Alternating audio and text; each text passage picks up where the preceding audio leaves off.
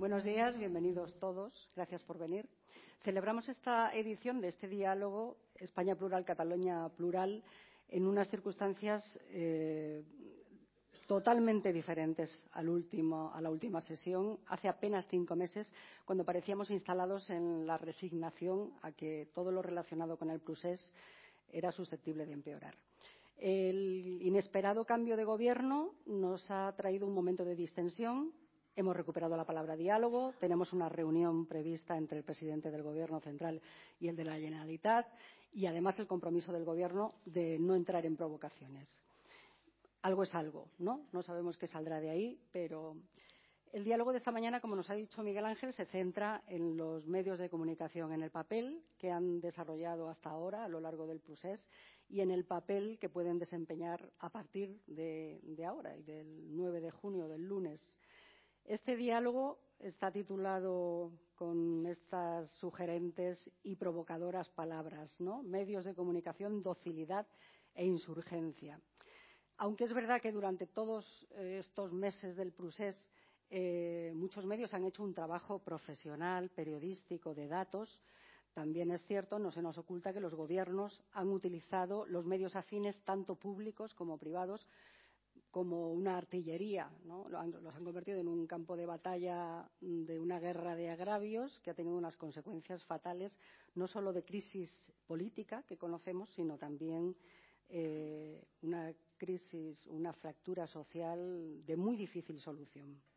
Y entonces, mmm, con estos mimbres se nos plantean muchas cuestiones, ¿no? ¿Qué van a hacer los medios a partir de ahora? ¿Qué papel pueden desempeñar?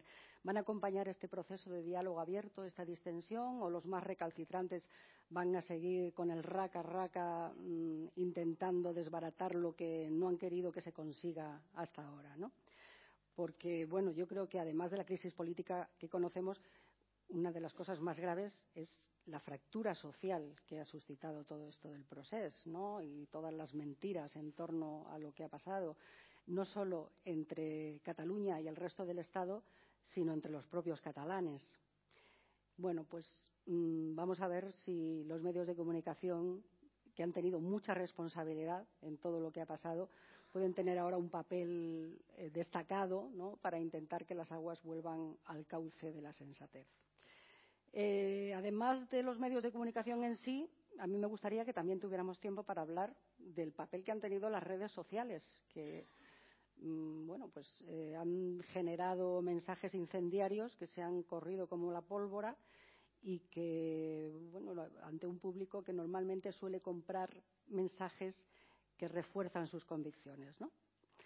Eh, la situación plantea otros interrogantes, como si esto tiene arreglo, cómo se arregla. Eh, estamos a tiempo de arreglar esa fractura social. ¿Qué pueden hacer los medios para restablecer la cordura, el entendimiento, el, el respeto al diferente? Y para ello, pues contamos, ya los ha mencionado Miguel Ángel, con dos observadores privilegiados que no necesitan presentación. Eh, Marius Carol, director de La Vanguardia, un periódico determinante, eh, no solo en el ámbito catalán, y que ha tenido diferentes líneas informativas a lo largo del procés, seguramente nos va a hablar ahora de ello. Y Jaume Roures es fundador y administrador de MediaPro, un grupo audiovisual que produce contenidos. Bueno, lo último que ha producido es un documental muy interesante sobre el 20 de septiembre, sobre los sucesos del 20 de septiembre, que cuenta eh, otra versión diferente a la oficial de lo ocurrido ese día. Eh, y nos acompaña Lucía Méndez, claro que eh, además de moderar, centrará el debate e intentará que quede lo más completo posible y que no se nos quede nada en el tintero. Y espero que luego haya tiempo para sus preguntas. Veo un público muy ilustrado. Seguro que sus preguntas enriquecen mucho el diálogo. Eh, pero ya saben lo que pasa con el tiempo, que se pasa volando. Así que empezamos cuanto antes. Señor Carol, cuando quiera. Señor, en fin, hago esfuerzos. Hago esfuerzos. Llame Marius, por favor. Eh, a ver. ¿Por dónde empiezo? Mira, voy a empezar, en lugar de, empezar por el principio, empezaré por el final. ¿no? Hace unos días, muy pocos, en la Universidad Menéndez Pelayo eh, se hizo un ciclo que se llamaba Anatomía del Procés. Eh, quedó claro entre los ponentes, que eran ilustres sabios, historiadores, catedráticos de Derecho, etcétera, quedó claro que el desafío independentista ha provocado una de las peores crisis a las que se ha enfrentado España en, seguramente en los 200 últimos años. Y como resumen, eh, lo que vinieron a decir es que el proceso empieza un 11 de septiembre multitudinario en las calles de Barcelona desde el 2012 y concluye el 27 de octubre del año pasado con el cese del gobierno catalán y la aplicación del 155. Eh, un poco la conclusión de estas jornadas es que el independentismo ha sido derrotado y que la victoria del Estado eh, ha resultado inapelable. Eh, pues bien, entonces no, debe haber ningún problema. Si eso es así, prueba superada. Y yo creo que ni una cosa ni la otra son del todo ciertas. Es decir, una de las metáforas del procés era que esto era un soufflé. ¿Eh? Y ustedes saben, los soufflés, eh, cuando se hornean, si se hornean mal, al sacarlo del horno, el soufflé baja. Y cuando baja, lo que hay que hacer con el soufflé seguramente es no servirlo a la mesa.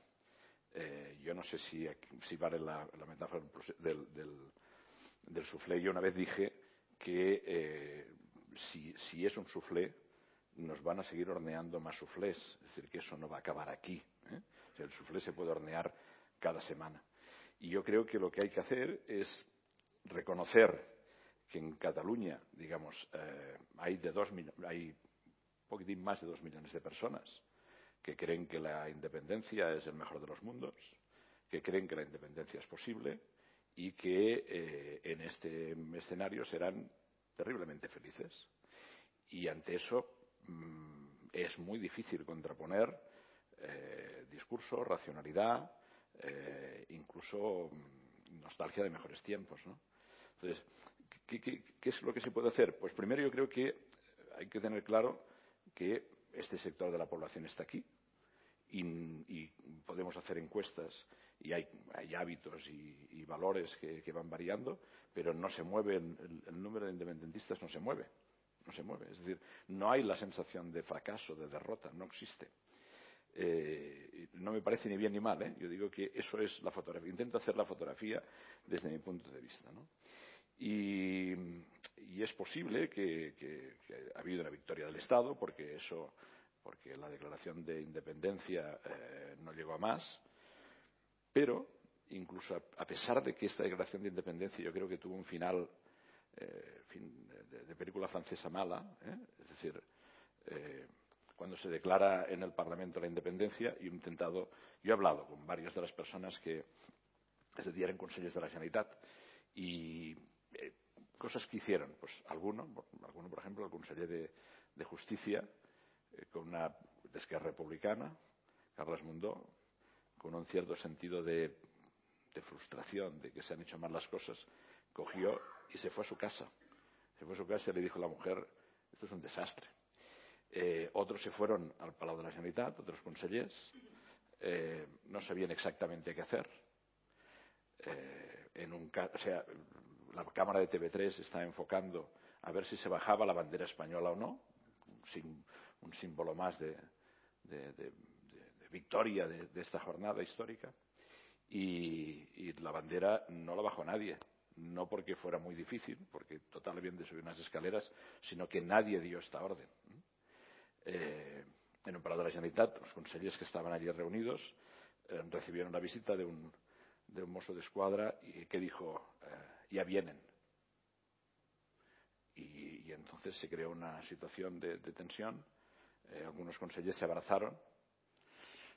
Mm, después de este abrazo se produce, digamos, una sensación de ¿y qué haremos y tal? Llega otro, otro mozo de escuadra, dice, dice ya están aquí. era realmente, era, era Godot, esperando a Godot y Godot no llegó nunca, ¿no?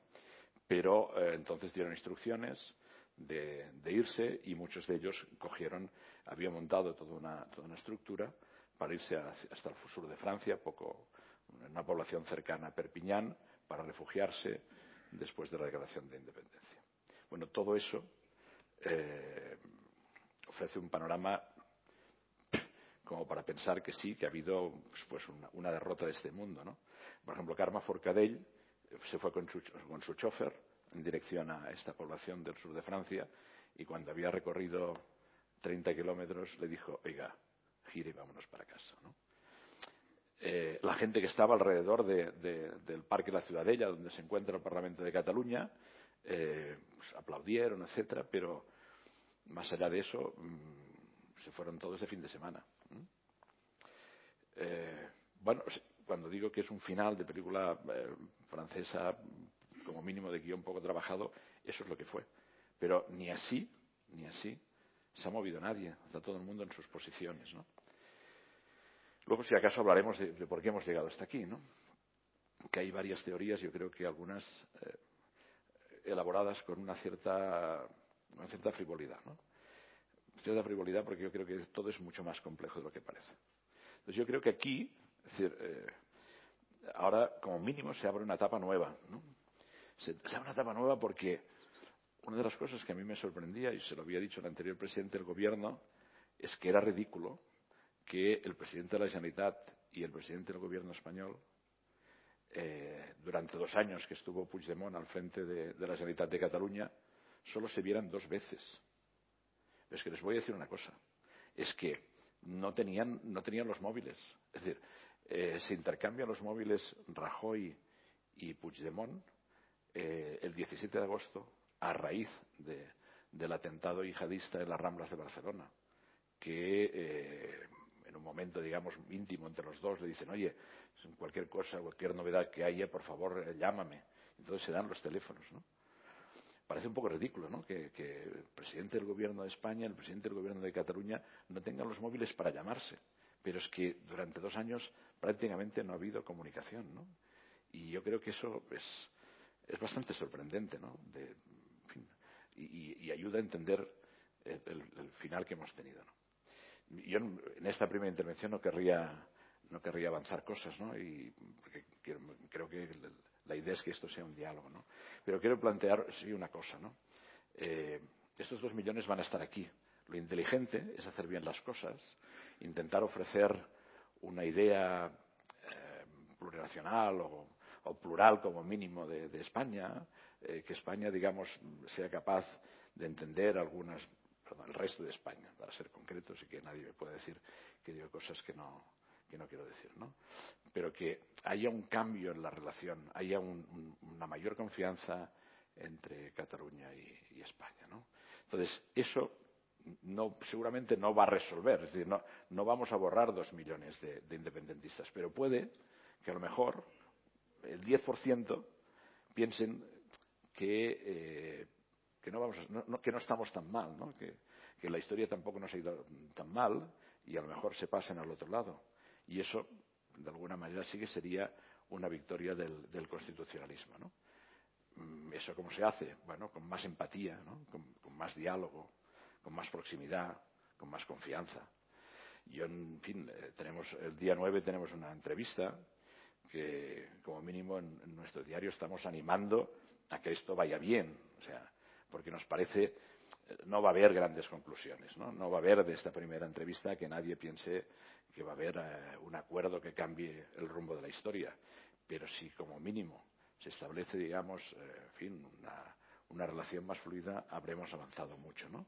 Y si además se, puede hacer un temario, una agenda de cosas que pueden servir, digamos, para, que, fin, Cataluña mejore su situación y, y Cataluña a la vez mm, se pueda sentir más cerca de España, pues yo creo que habremos conseguido una victoria importante en un momento en que ciertamente pues eh, la relación no, pasa por el mejor momento. Una última cuestión. Es verdad, estamos hablando, digamos, de la relación entre Cataluña y el resto de España, pero es verdad que hay cosas que tendremos que resolver los catalanes con, nosotros mismos. ¿eh? O sea, la sociedad catalana está prácticamente al 50%.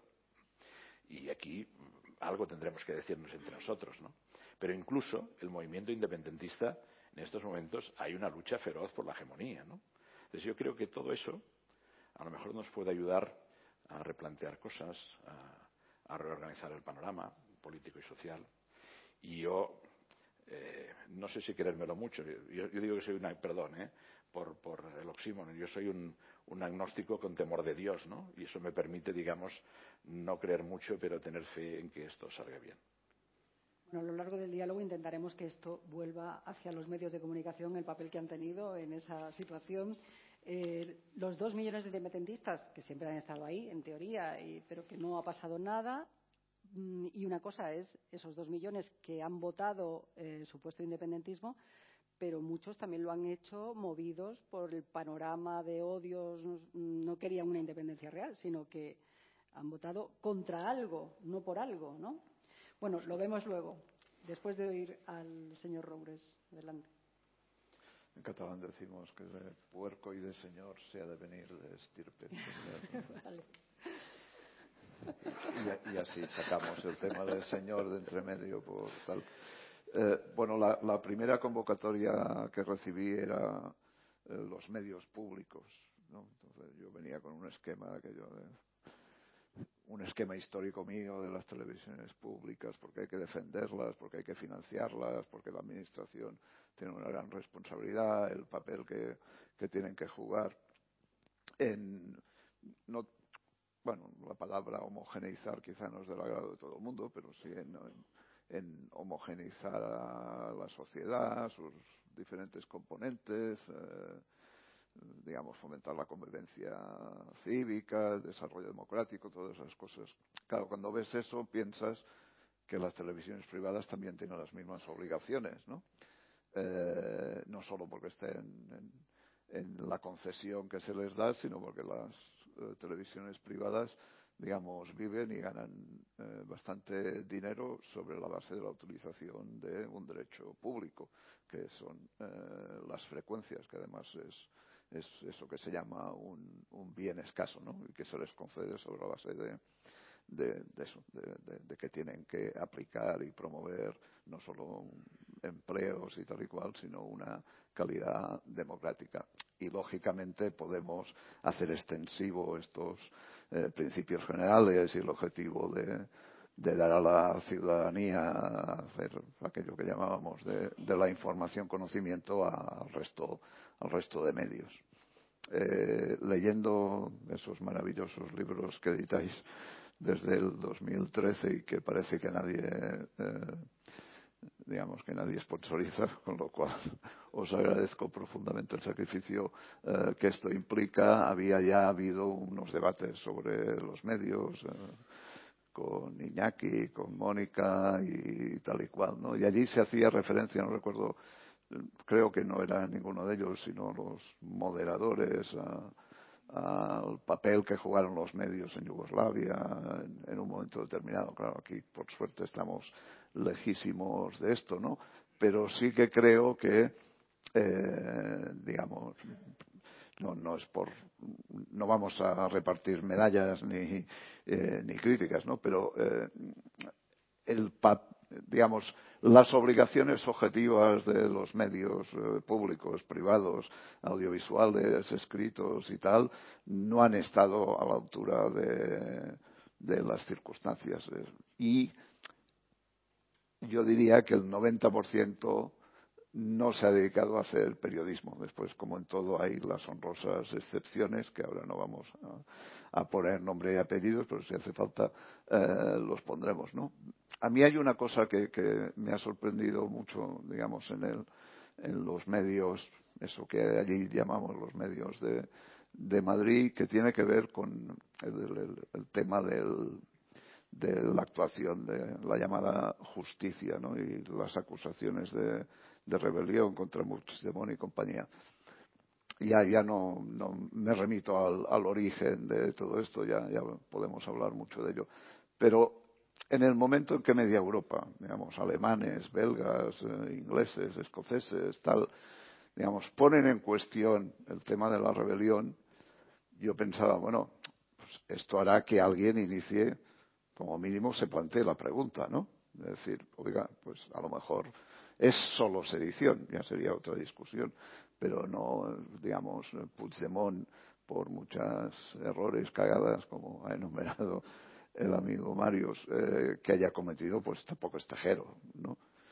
y en cambio esa, esa reflexión, ese conato de, de, digamos, de debate, de decir, bueno, si media Europa pone en cuestión esto, a lo mejor es que somos nosotros que nos estamos equivocando y que habría que buscar otro tipo, ya, ya no sé de, calificación, pero a lo mejor es que el problema está mal planteado, no solo porque la vía judicial sea eh, la vía menos efectiva para resolver el problema, porque Marius y normalmente se habla de dos millones y algo de independentistas, pero porque yo creo que no se no se valora bien el tema soberanistas, es decir, la gente que sin querer una alternativa independentista sí que cree que son los catalanes los que tienen que decidir su futuro, el tema del referéndum, pactado o no pactado, eh, el 1 de octubre, lo que sea, ¿no? Pero digamos, esa, esa franja es muchísimo más amplia que, que los dos millones y también es una franja que tiene que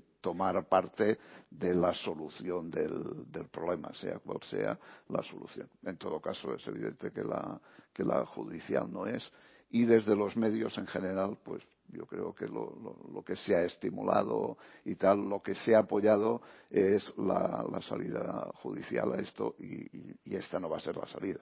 Esto me parece evidente porque la gente no va a aceptar el tema de los presos, la gente no va a aceptar grandes condenas y tal, con lo cual el movimiento mmm, va a continuar. No sé si se va a ensanchar, pero es como se vio el 1 de octubre, digamos, hay mucha gente que no es independentista, pero que participa, digamos, de, ciertos conceptos más o menos de amplios de, democráticos sobre, sobre lo que es la movilización ciudadana, los derechos, el, eso que se llama el derecho a decidir, que antes incluso en los estatutos del PSOE estaba escrito aquello del derecho de autodeterminación de los pueblos del Estado español, es decir, que tan pecaminosa no debía ser la afirmación cuando no, no, no sé si lo han sacado hace poco, lo miré en el en los del PSC, en partidos de los socialistas de Cataluña, y aún no lo habían sacado, quizá últimamente ya tal.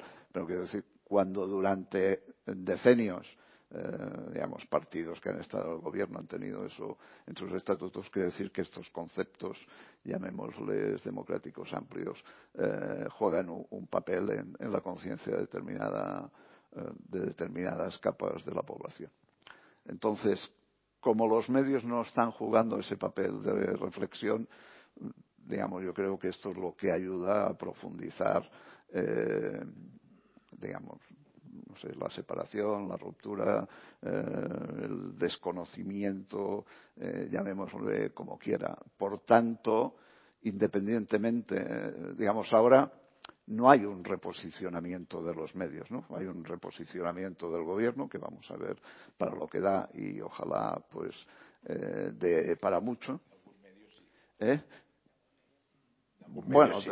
bueno, sí, pero, pero yo creo que esto responde a, responde a un cúmulo de causas y no solo al, digamos, si hablamos del país, porque de lo que estamos hablando eh, responde a un cúmulo de causas y, y, y eh, no, yo, eh, ¿no? que tiene que ver que cuando ya, ya llegas al borde, borde, borde del precipicio dices, bueno, pues intentemos eh, recuperar algo y entonces, pues contradictoriamente o con contradicciones, pues se va recuperando. Pero como yo venía, mi libro era de televisiones, traía dos recortes, ¿no?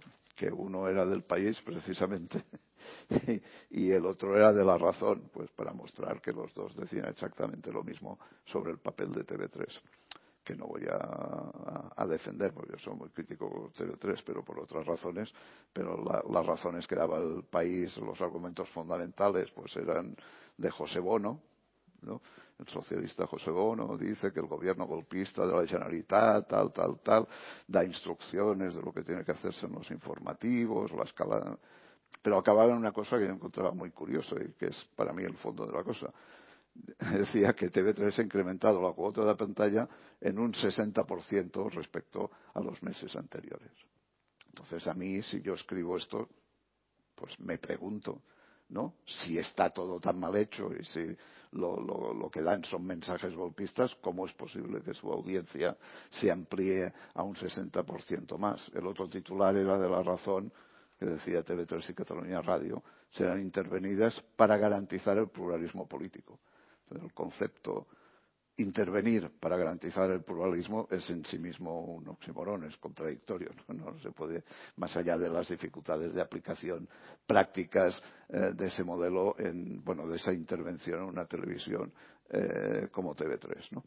pero los discursos hasta este momento eran eh, más o menos lo mismo y demostraban también una gran incomprensión de, lo que era la realidad concreta. Podemos ser más o menos críticos, pero después la realidad es, la que existe. Y ese reposicionamiento, que yo creo que obedece a un cúmulo de razones y no solo al inesperado y positivísimo cambio de gobierno, pues vamos a ver para lo que da, ¿no? Porque la gente al final se impregna mucho y en Cataluña mucha gente no aún lees artículos de la edición catalana del país que es solo digital pero que aún eh, digamos esos no se han reposicionado no se han reposicionado todos cuál desde mi punto de vista es el fondo de la cuestión que es política, pero no me refiero con eso solo a que, digamos, el gobierno o el PP tenía que negociar y tal y cual, sino que ese desenganche, o como se le quiera llamar, de una parte importante de Cataluña con respecto al Estado y todas esas cosas, tiene que ver con la falta de proyecto político. Es decir, yo creo que España no ha tenido en los últimos años, muchos años, un proyecto político, ¿no? aquellos objetivos que digamos que, que, nos vamos a marcar de qué queremos ser eh, como país, cómo nos modernizamos, no somos el país más moderno del mundo, sino que al contrario, digamos, toda la gente que hemos formado, pues se va afuera para participar en el, en el proceso de modernización del mundo, pero poco, eh, poco en el de aquí. Y esta falta de relato, de objetivos a marcar, acompañado con un decaimiento digamos, de lo que era Europa o el concepto de Europa, etcétera, etcétera, creo que pues es lo que deja al país en, en, en una situación, llamémosle, plana en cuanto al, tal. Y en cambio en Cataluña, pues eh, hay un relato, hay unos objetivos que una parte importantísima de la población, dejo de lado si son realizables, si no son realizables, si se han hecho con eh, más o menos manipulación o tal y cual, pero es muy difícil manipular a más de dos millones de personas eh, continuamente, etcétera, etcétera, pero ahí sí que había un relato y había unos objetivos que pueden ser utópicos o tal. Y por el otro lado, no, no estoy hablando de, de los últimos años del proceso. Estoy hablando en general desde, no sé, debe hacer, ya, ya no hablo de la Constitución, sino debe hacer 30 años que, excepto un poco Zapatero en sus primeros, en sus primeras andaduras, pues no, no, no, no había unos objetivos claros del país como tiene que avanzar desde el punto de vista social, desde el punto de vista colectivo, desde el punto de vista económico, como, participa de la revolución eh, tecnológica, de todas las implicaciones de, todo esto, cuando además eh, hasta el 2008 como mínimo había, había digamos, medios para, eh, para hacerlo. Después viene la crisis y, lo destruye un poco todo, pero mm, digamos también las alternativas a la salida de la crisis se tenían que haber realizado informado lógicamente desde otra manera y también la crisis juega un papel en el tema catalán. Esto es evidente, ¿no? Si no hubiese habido esa brutalidad de crisis económica, quizá las cosas se hubiesen manifestado eh, de otra manera. Aunque eh, yo creo que en la, última charla, y con eso acabo, eh, Iñaki explicaba bastante bien, digamos, cómo él había percibido el tema de 2003, 2004, 2005, el tema del estatut como del nuevo estatut como un tema transversal de la sociedad catalana, de partidos, organizaciones eh, patronales y tal, y como esto, digamos, el, proceso que allí que se, se llevó que fue ejemplar desde el punto de vista de, las pautas y los procedimientos eh, para cambiar las cosas, pues eh, se tiró adelante del 2006 al 2010, es decir, desde que se ratifica el estatut cepillado y todo lo que se quiera, pero se ratifica por el Parlamento, bueno, por las Cortes, por el Parlamento y por el referéndum, del 2006 al 2010 no pasa nada. Es decir, no hay procés, no hay gente en la calle tal, hasta que no viene la sentencia famosa, pues en aquel momento lo decía para separar un poco la primera gran movilización no es la del 2012. La del 2012 es la ratificación de la del, de la del 2010, que creo recordar que era julio, ¿no? Manifestación en la que eh, las banderas independentistas eran pocas en aquel momento. Después, en el 2012 ya había más, aunque quiero recordar que hasta el día antes de esa movilización Convergencia estaba en contra de esa movilización. Ahí están las hemerotecas. Eh, lo, digo porque después yo creo que hay también demasiada tendencia en la prensa en querer personalizar, ¿no? Digamos, el problema catalán pues era un problema de más, el problema catalán un problema de Puigdemont, etcétera, ¿no? El problema catalán, por suerte, una nota a pie de página. No, yo acabo ya. Eh, no, no, no, no. Una cosa que decías tú. Eh, la manifestación del día del, del 2010 eh, también la convoca Esquerra Republicana. Yo creo que recordar que Esquerra Republicana eh, estuvo al final en contra del, del, Estatuto de Cataluña. Es decir, sí, sí, estamos. que vemos cosas que también son difíciles de explicar desde el punto de vista del historiador. O sea, Sí, pero, pero una manifestación donde el PSC también eh, participaba y el presidente de la Generalitat, José Montilla, estaba al frente, que después tuvo problemas por, por estar al frente porque era también al, al inicio de, del nacimiento de eso que ahora se llama las entidades soberanistas o, o tal y cual. Yo, yo, yo creo que, eh, a ver, Pujol nunca fue un regeneracionista. ¿eh? Eh, Pujol aquí en Madrid, pues eh, como era un elemento que en un momento dado hacía, utilizaba sus votos para que gobernaran unos otros, pues eh, cuando digo Pujol digo Convergencia, se le veía como un partido de gobierno, pero por ejemplo Pujol siempre, siempre negó la posibilidad de que hubiera que hubieran ministros catalanes, de que hubieran ministros, cuando digo catalanes quiero decir de su formación política. No es que se lo ofreciera una vez, se lo ofrecieron varias veces la última José María Aznar. Y siempre, y siempre dijo que no. Más allá de que él pudiera tener la sensación de que si había un ministro catalán, no sé, Durán en Exteriores o Miguel Roca en eh, no sé qué, no sé dónde, ¿eh? Eh, este ministro podía ser justicia, este ministro podía, podía ser, digamos, el interlocutor de Cataluña, ¿no? Yo creo que eso es verdad que le debía producir un cierto, un cierto horror, pero es que eh, ejemplo, Cambó en su día intentó y fracasó estrepitosamente. Además, eh, en sus memorias uno puede ver, digamos, cómo se indigna ¿no? ante la capacidad, digamos, de España de, de dejarse regenerar, por decirlo de alguna manera.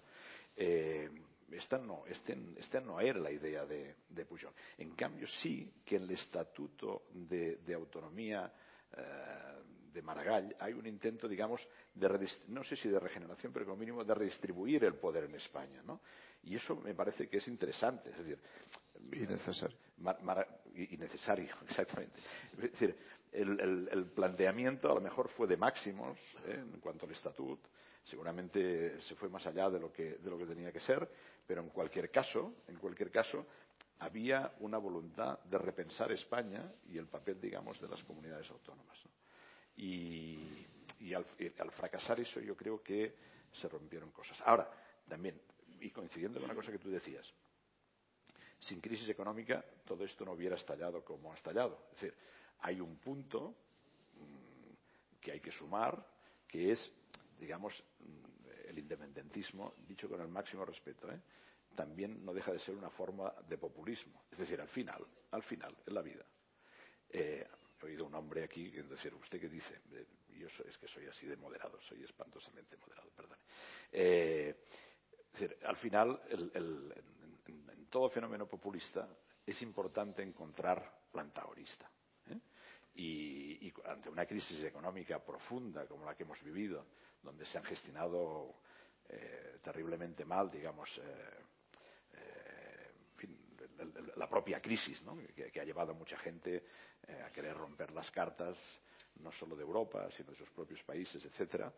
Eh, pues bueno, hay que encontrar enemigos y el Reino Unido encuentra en los europeos, en el continente, el enemigo, ¿no? Y los alemanes en los inmigrantes. Y en Cataluña, de alguna manera, se produce también el mismo fenómeno. ¿eh? Madrid, o sea, cuando España nos roba, ¿eh? ¿qué, ¿qué, estamos diciendo? Estamos diciendo algo que dicen, por ejemplo, eh, pues, pues eh, amplios sectores de la sociedad británica con, respecto a Europa o, de la sociedad alemana con respecto a los inmigrantes. eso es un, es un elemento que yo creo que no es menor y yo creo que habría es un tema que, hay que habrá que trabajar pero con distancia. Eh, hay una cosa que ocurre, por ejemplo, en el 2011. ¿no? En el 2011 el partido en el gobierno de la Generalitat, Convergencia y Unión, que tiene una mayoría amplísima, 62 diputados, que acaba de tener un resultado espectacular, que está prácticamente a tocar de la mayoría absoluta, no puede entrar en el Parlamento. Y tiene que entrar el presidente de la Generalitat en helicóptero, como si fuese Platón.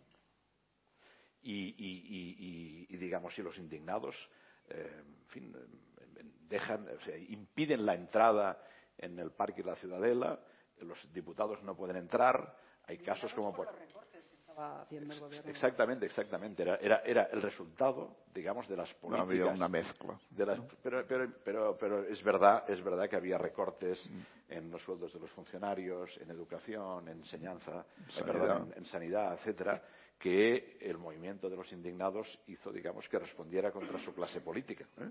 y había pues 3.000 eh, personas que no dejaban entrar. Por ejemplo, la, que era en aquel momento yo creo que debía ser consejera de, no sé si justicia o sanidad, eh, Monsetura, por ejemplo, ella intentó, digamos, no, no, no, hacer esta cosa ridícula de entrar en, un parlamento con un helicóptero, quiso entrar, digamos, por en medio de, del gentío Incluso una señora se le acercó y le dijo, es que usted tiene que entender y tal, porque no dejaban pasar. Tengo dos hijos en paro, no sé qué hacer con ellos, eh, me van a echar de casa, no puedo... En fin, le contó un drama, ella le escuchó y mm, nadie atendió a razones. Es decir, le dejaron la gabardina como si fuese el mejor de los grafitis, ¿eh? con aerosoles y tal, y no sé qué. Bueno, y además le tiraron cosas. Es decir, eh, aquel, aquel, aquel Artur Mas, aquel presidente de la Generalitat que entra con la indignidad de tenerlo que hacer, digamos, escondidas, protegido por, por centenares de Mossos de Escuadra y en helicóptero, eh, un año después, después del encuentro con Mariano Rajoy, el que pide el pacto fiscal, eh, y, Mariano Rajoy en el, en el, epicentro de la crisis le dice, es que ahora, pues, si estamos, vamos a ser rescatados, ¿no? Entonces, más no hace un tarradellas, ¿eh? es decir, la reunión ha ido fantástica y, hemos nombrado una comisión para que aborde el tema del pacto fiscal, lo que hace es decir, eh, en España no nos entienden, no quieren atender nuestras reivindicaciones y regresa a Cataluña como un héroe, con la plaza de San Jaume llena a rebosar, todo un grupo de intelectuales en la puerta gritándole eh, más presidente y tal, como si fuese un héroe, ¿no? como si fuese Ulises regresando a Itaca. Entonces, el propio Mas dice, fíjate tú, hace un año nos querían matar y ahora nos aplauden como héroes.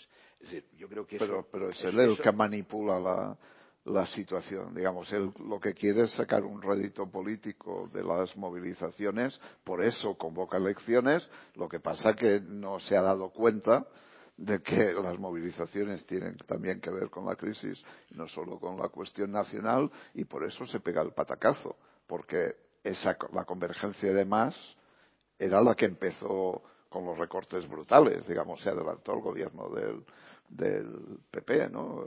Digamos que empezó con los super recortes y además presumía de ello y hacía gala de, estar a la, vanguardia de Europa en los recortes, fue eso y eso, eso le costó el, el revolcón y después todo lo que, digamos, lo que él tuvo que, que apechugar. Ahora también eh, digamos, más no hizo de Tarradellas, pero si Rajoy le hubiese dicho vamos a hablar, ya no digo vamos a, hacer un pacto fiscal, sino vamos a hablar del pacto fiscal, la cosa también hubiese quizá, eh, digamos, cambiado o, calmado o tal, ¿no? Es que no hizo un Rajoy tampoco hizo un Tarradellas, Rajoy hizo un Rajoy. sí. di lo que tú creas que hay que hacer. Sí, no, no, no intentes resolver hoy lo que puedes dejar por resolver. Lucía, reoriéntanos. Eh, bueno, buenos días a todos. Gracias. Eh, pues me parece que voy a tener que centrar ya la cuestión, ¿no? Porque, claro, ahí pone los, medios en el proceso, docilidad e insurgencia, son, en fin, palabras. Eh, yo creo que hay que agradecer a nuestros invitados la. Creo que han intentado no salirse de la moderación, aunque según es que somos moderados. Según ha escrito, bueno, esto depende. Ahora vamos a ver, ahora, vamos a entrar en esto. Eh, como ha escrito tantas veces el director de La Vanguardia en su periódico, parece que no es tiempo de la moderación, ¿no? Y que no es tiempo de moderados ni de terceras vías. Eh, por lo menos hasta, hasta ahora. Ya veremos a ver a partir de ahora.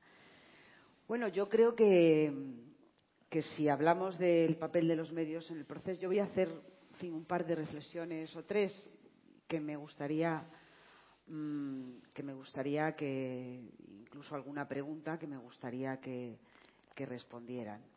Eh, voy a tratar por una parte eh, el papel de los medios públicos de la radio televisión pública estatal y de la radio televisión pública autonómica catalana.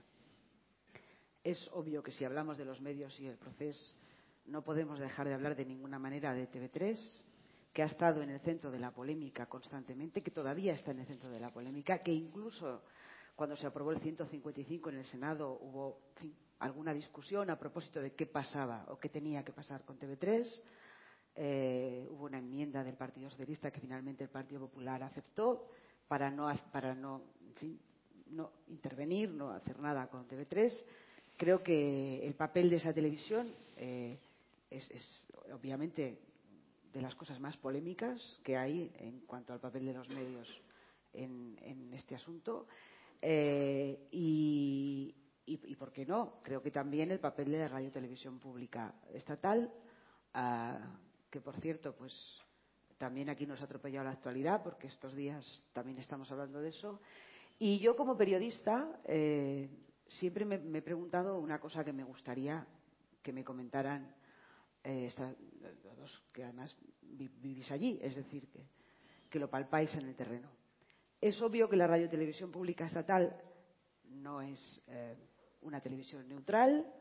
es muy obvio que cada partido que llega al, gobierno intenta eh, ocuparla y manipularla, pero, eh, y, es obvio que la TV3 no es parcial ni es neutral, eh, bajo ningún concepto. Pero hay, hay, una diferencia que yo como periodista siempre me, he preguntado y no encuentro mucha explicación. en el caso de la, de la de Radio Televisión Española hay una masa crítica muy grande no solo en los medios de Madrid, sino dentro de la propia televisión en este momento. Los trabajadores han tomado la bandera de la protesta y de la exigencia de que sea una radio televisión pública plural.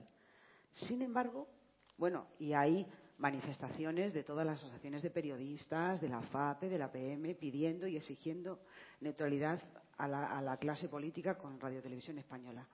Cosa que no sucede en Cataluña. Por lo menos hasta donde yo sé. Las asociaciones de periodistas de Cataluña, no sé si han protestado alguna vez por la manipulación de TV3. a, mí no me ha llegado. Si es así, pues eh, tomaré nota para la próxima vez. Eh, y, por supuesto, dentro de la propia televisión, naturalmente que no hay ninguna protesta. Es decir, eh, es, obvio que la, que la, la TV3 no refleja adecuadamente la realidad plural de Cataluña. Eh, hay muchísimas denuncias, muchísimos acontecimientos que nos pueden venir a. Eh, yo, por ejemplo, que evidentemente no la sigo mucho, pero tuve ocasión de ver las manifestaciones de la Diada eh, y los periodistas que estaban en los puntos de los manifestantes no eran periodistas que estaban contando, eran personas que estaban animando a los manifestantes. Entonces yo Creo que esa es una diferencia que no sé exactamente eh, nuestros invitados si lo aprecian así como yo o tienen alguna apreciación que hacer. Y también me gustaría eh, preguntarle al director de La Vanguardia por qué razón, eh, por qué razón las posiciones moderadas que en este momento defiende el diario y de entendimiento y de diálogo han perdido a manos de los más radicales. Y me gustaría también que nos hablara un poquillo de lo que ha sido su diario, porque el ex director de La Vanguardia ha mm, fundado un medio digital. Eh, obviamente mm, con una tendencia muy clara, con una tendencia independentista muy obvia. ¿no? y yo creo que eso, bueno, pues también supongo que en el proceso este que se han seguido en los medios, pues eso también mm, puede ser interesante para nuestra audiencia. Eh, a ver, empiezo yo, ¿eh? No te sabe mal. Sí, no, no, si va por... me, ha señalado, me ha señalado mucho. Ah, después eh, vas a por mí. Sí, sí después, después, te rompo la cara. Eh, mm, mira, yo creo, yo, es, es verdad que nosotros hay un momento de una cierta frustración porque nosotros que defendíamos eh, algo tan vilipendiado como la tercera vía, toda la historia del mundo se ha resuelto en esta cursilada que le llaman la tercera vía. Es decir, cuando dos se enfrentan, las soluciones siempre están en el, en el ámbito central, ¿eh? nunca están en los maximalismos, como sea una revolución o como sea una revuelta con final infeliz. ¿no? Eh, pero la verdad es que llegó un momento que dejamos de defenderla porque, en fin, si, si eh, todo el mundo está en las trincheras y nadie la defendía, al final te sientes un poco digamos, eh, un orador en el desierto. ¿no? Eh, nosotros siempre, siempre hemos, hemos, intentado, por ejemplo, con respecto a nuestros lectores, nos ha pasado una cosa. Voy un poco más atrás. Eh, el éxito, por ejemplo, de nuestra web durante el mes de octubre y noviembre fue espectacular. por ejemplo, el mes de octubre tuvimos 22 millones eh, de usuarios. Eh, nos, situamos, nos situamos por primera vez por delante del mundo. Eh, y a muy poca distancia, poquísima distancia del país. ¿Por qué? Porque la realidad era brutal en Cataluña, porque la sensación que tuvo, digamos, no solo los catalanes y los españoles, sino mucha gente, incluso en Europa, es que aquí estaba pasando algo que podía romper Cataluña, España y Europa. ¿no? Entonces, como éramos somos el, diario con más historia, con más tradición, etcétera, pensaron que era un medio para saber qué pasaba, ¿no? O sea, desde un punto de vista de lo que fue la web, fue espectacular. El, solo el día 1 de octubre hubo cuatro millones y medio de personas que estaban allí enganchadas para saber qué pasaba, ¿no? Em, bueno, o sea, digamos que la gente nos ha reconocido que somos un medio de referencia. Vamos al papel papel está blandito, pero el papel todavía eh, tiene un importante número de lectores, eh, prácticamente 600.000 según el EGM. Aquí hemos sufrido más y, se, entenderá por qué. Es decir, nosotros tenemos una edición en catalán y una edición en castellano. Y es lógico pensar que son públicos distintos. El público que lee la edición en catalán es más sensible a estos temas. Mm, eh, seguramente tiene el corazón más cercano. ¿no? Y por aquí pues, ha habido gente que se nos ha dado de baja. Y además, eh, algunos que son gente muy educada, te envían una carta al director diciendo, oiga, la sociedad catalana se ha ido hacia un determinado sitio y ustedes qué hacen, ¿por qué no se van para allí? Entonces, yo si, si, es gente educada, pues yo intento contestar. Si es gente que me maltrata y tal, pues en fin, tampoco ya no tengo, en fin, no tengo edad. Eh, y por ahí hemos sufrido un poco. ¿Eh? Por ahí hemos sufrido un poco. Es decir, nosotros, en cambio, hemos intentado, digamos, mantener una línea. Nosotros, desde el 1 de octubre, hicimos 40 editoriales. No uno, no, 40 editoriales. Diciendo, cuidado, cuidado, cuidado. Y tenía aquí, a ver si encuentro, o sea, eh, los dos últimos días, el 26 y el 27, con el titular en portada, con, con, mira, el día 26 titulamos nuestro editorial en portada. Nos llevan contra las rocas y al día siguiente el título de, nuestro editorial era Un país a la deriva. Nosotros hemos intentado no insultar a nadie, no reñir. ¿eh? Hemos intentado comprender las razones del otro, pero en según qué cosas mm, hemos decidido, digamos, ni una broma. ¿no? yo creo que al final eh, el Estado democrático es el Estado de Derecho y, no te puedes saltar eh, las reglas del Estado de Derecho. yo creo que hay cosas que bueno, si es una revolución y la revolución triunfa y no sé qué, luego los que escriban la historia escriban lo que sea. Pero en, un, marco democrático hay cosas que no se pueden hacer. Y nosotros aquí no hemos hecho ninguna broma. Nosotros tenemos, eh, somos un caso bastante curioso que tenemos eh, columnistas, es como una especie de, de tutti frutti, tenemos un poco de todos los colores. ¿eh? Intentamos que eso sea equilibrado y que eso sea una seña de identidad de nuestro diario. Eso tampoco es fácil y también nos, nos conlleva algunos problemas, ¿no? Pero hemos intentado estar en eso y seguimos estando. Eh, yo creo que hay en algunos momentos que algunos de nuestros lectores es posible que no nos hayan entendido. Pero hoy nos sentimos con una cierta fuerza moral. Y no lo digo porque sí. ¿eh? ¿Por qué? Porque somos de los pocos territorios con un cierto grado de, neutralidad, como nos, lo, reconocía hace poco uno de los, de los eh, grandes think tanks de Washington, el Pew Research Center, que decía, después de analizar todos los periódicos en diez países europeos, decía que el más, el más imparcial en, España éramos nosotros. ¿no? Bueno, esta imparcialidad, esta, esta voluntad, digamos, de. Imparcial no quiere decir. Eh, es que yo creo que aquí eh, habría de definir muy bien lo que es imparcial. Nosotros somos imparcial en la manera de abordar las noticias, no en las conclusiones que sacamos. ¿eh? Pero yo creo que lo que, nos, lo que nos permite hoy es ser esta ágora, que no hay tantas. En Cataluña tampoco hay tantas ágoras donde podamos sentar en una mesa a posturas contrapuestas. Por ejemplo, por ejemplo, eh, en fin, doy una, pequeña noticia que no debería dar, pero la, doy. Es decir, eh, el presidente de la Generalitat mm, quiere que le haga una entrevista antes de, eh, pocos días antes de su entrevista con Pedro Sánchez, ¿no?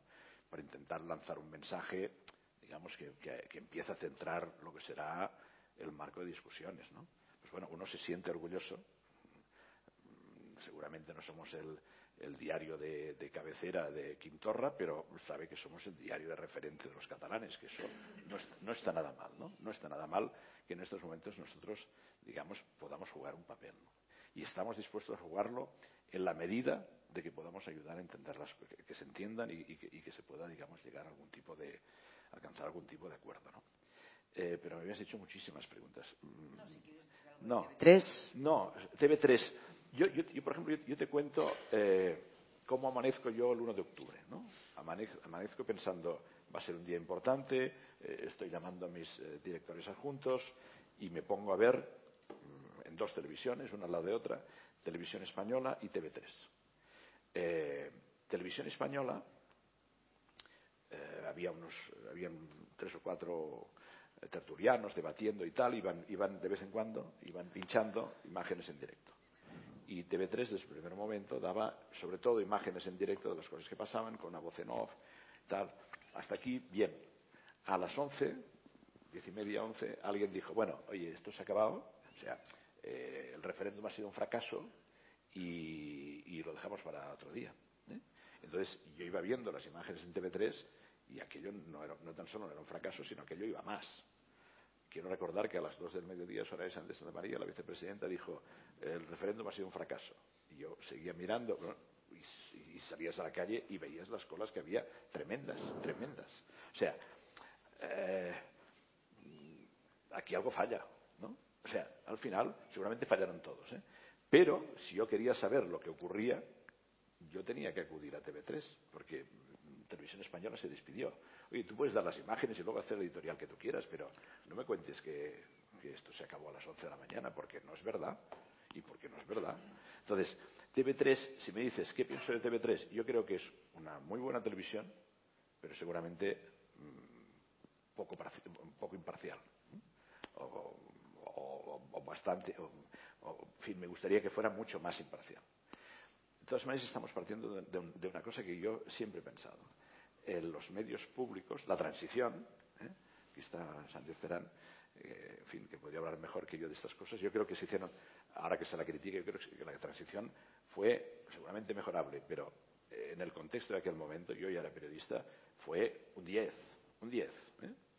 Y seguramente hay, en fin, hay, hay, hay relatos que pues, se podrían haber hecho mejor y algunas cosas se podrían haber hecho mejor, pero fue un 10.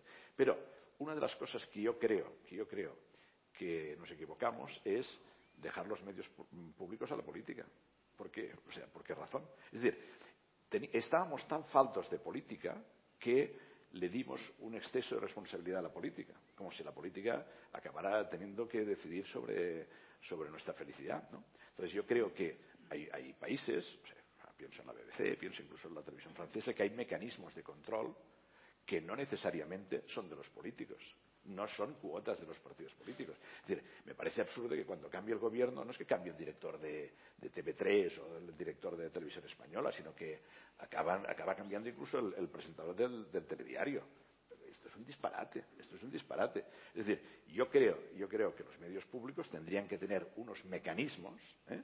De control de, los propios medios a través de profesionales de reconocido prestigio, de, no sé, de catedráticos de ética o ponle lo que quieras. Pero dejar esta responsabilidad a los políticos y a ver si suman tres o suman cuatro para poder poner el suyo, a mí eso me parece pobreza democrática. Yo cuando creo, bueno, a veces digo que me gustaría una, democracia de más calidad, estoy pensando en cosas como estas. Es decir, no dejemos que los políticos eh, acaben interviniendo en todo lo que es, digamos, eh, el sistema comunicativo y el, y el, y el sistema relacional. ¿no? Yo creo que aquí hay un, hay una, hay un déficit evidente. ¿no?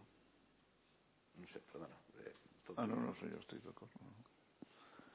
No, no estoy sí, de acuerdo sí, me, vas a arruinar la vida y la carrera, pero... Ah, ah no, no, no, no, no, perdona. No, eh, no, no, y es que yo creo que, que mezclamos cosas que no son mezclables. O sea, a mí la, la ley de la Corporación Catalana de Medios Audiovisuales me parece una super desgracia, ¿no? Donde se, donde concentra el poder ya no solo en, digamos, en el aspecto político que tú mencionabas, sino en el presidente. Eh, yo fui al Parlamento, digamos, antes de, hace, debe hacer un año, un año y medio, porque estaban intentando enmendar la ley y tal y cual, y, les hice notar que una de las enmiendas era al punto V de los poderes del presidente del Consell, ¿no? Claro, para llegar al punto V creo que son 23 cosas, ¿no? digamos 23 poderes tal que no eh, que van en detrimento de las capacidades de los que tienen que gestionar la radio, la televisión, eh, las webs y, y los medios que cuelgan de la corporación, es decir, los profesionales que saben, teóricamente saben lo, que están haciendo. Eso lo aplico ahora a las discusiones que hay eh, sobre televisión española aquí, no solo porque en los consejos se hacen trucos numéricos para, para poner a, a un número determinado de partidos políticos, cosa que se hace en la justicia, en el Tribunal Constitucional, etcétera, etcétera. Digamos, no, por desgracia, no es solo la, la televisión en la que se manipula esto, sino porque hay ese concepto, y me perdonaréis, de televisión periodistas.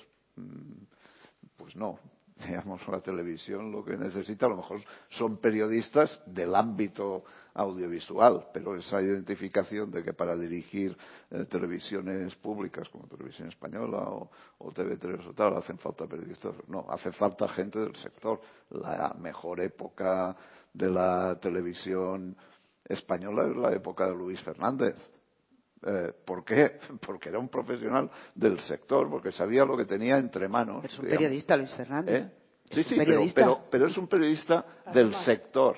Digamos, ah. los nombres que han salido ahora, digamos, una periodista de público, un periodista del diario El Punto Es, de televisión, pues alguno incluso pensará que es un electrodoméstico de la línea marrón, ¿no? La televisión, por suerte, es otra cosa y para gestionar eso hay que conocerla, seas periodista, seas economista o seas eh, lo que sea de profesión o de origen, ¿no? Pero me refería a que el poder de dirección de los medios públicos tiene que estar, y por suerte hay gente formadísima, en las manos de gente que sepa esto y no en las manos de presidentes, que además en el caso de TV3 era un señor que venía de interior y que ahora ha vuelto de interior, eh, que además para hacer el proyecto estratégico de cómo tenía que ser la televisión eh, catalana del siglo XXI se trajo un señor de interior que lógicamente a lo mejor de estrategia sabía algo pero de televisión y por tanto el proyecto estratégico de la televisión seguramente no sabía nada y al final tampoco ha hecho eh, ninguna aportación. Y esto es válido para todos. Pero yo te devuelvo la pregunta. Si en tú decías, no, pero en televisión española los periodistas, bueno, la gente, los trabajadores, eh, tal y cual. Y en cambio en TV3 no. Pues entonces tú te tienes que preguntar por qué eso no ocurre. O son 2.000, porque son 2.000, ¿eh? no, no, no son 100 a los que se puede eh, controlar, adocenar. No, no. Si en 2.000 personas o todos son agitadores, y se van a las manifestaciones a, agitar a las masas, o resulta que ellos no viven las cosas eh, en el sentido de que, como decía el camarada Bono y, el país en el sentido que les dicen exactamente lo que tienen que hacer minuto a minuto, hora a hora, etcétera, etcétera. Yo como me, como me preguntas te contesto. No creo en absoluto eh, que los compañeros periodistas de TV3 sean eh, unas personas em, manipulables eh, y con la cabeza de chorlito. Creo sencillamente que ellos creen que la causa del independentismo y la causa nacional catalana están por encima de su ejercicio del periodismo. Oye, no lo califico, digo que es un dilema que un periodista puede tener. Así como reconozco, y aquí, en fin, ya sé que la moderación y la neutralidad igual no existe, pero voy a intentar ejercerla. Eh, igual que creo que la prensa nacional, los medios nacionales, han considerado que juegan un papel fundamental en la defensa de la unidad del Estado y de la democracia y de la Constitución. Esto es indudable. Es decir, eh, la discusión igual tiene que ser si los periodistas se tienen que poner al servicio de una causa mm, por elevada que sea la causa. Los periodistas tienen que explicar lo que ocurre. Eh, bueno, y punto. Pues por eso digo, o sea que yo no creo en absoluto que los periodistas de TV3 sean una banda de fanáticos. No, no, no. Creo que sencillamente ellos consideran que la defensa de la independencia de Cataluña es un bien superior al del ejercicio del periodismo neutral. Igual que creo que en Madrid, que muchos medios de Madrid y de otros sitios de España creen que tienen que, eh, eh, eh, que apoyar a los tribunales en, impedir que el Estado español se desguace. yo, encontraría muy lamentable que las 2.000 personas que trabajan allí creyeran que hay una causa superior que les tiene que hacer, no, que les tiene que hacer moldear la realidad para que se acomode a eso, de la misma manera que encuentro muy lamentable que se pueda pensar que la tarea de la prensa nacional que tú dices, nosotros decimos de Madrid por Bueno, es que claro, este es el tema de Madrid. O sea, en Madrid hay en Madrid, hay en Sevilla, en Badajoz. La, nacional, ah. su objetivo y su papel es salvaguardar la unidad de, la patria, la constitución no, la, unidad de la patria no, la constitución y la unidad. La patria. sí, está en la Constitución, ¿no? Lo de la unidad de la patria no. no hace años que no la leo. Hay una, hay una cosa. Yo soy el insurgente de ahí. Ah, déjame moderar el insurgente. No, hay una cosa que desde aquí no se percibe tanto. Es decir, hay un mainstream, hay un mainstream, y en este mainstream es mucho más confortable el mainstream independentista que el otro. También es verdad, también es verdad, digamos, eh, que hay quien está intentando revitalizar un mainstream alternativo, mm. pero es verdad que eh, hay un mundo independentista que es, hoy en Cataluña es mucho más confortable que estar a la contra. Lo hacer. Pues yo, yo, yo antes he dicho que lo que había era un proyecto, sin calificar el proyecto.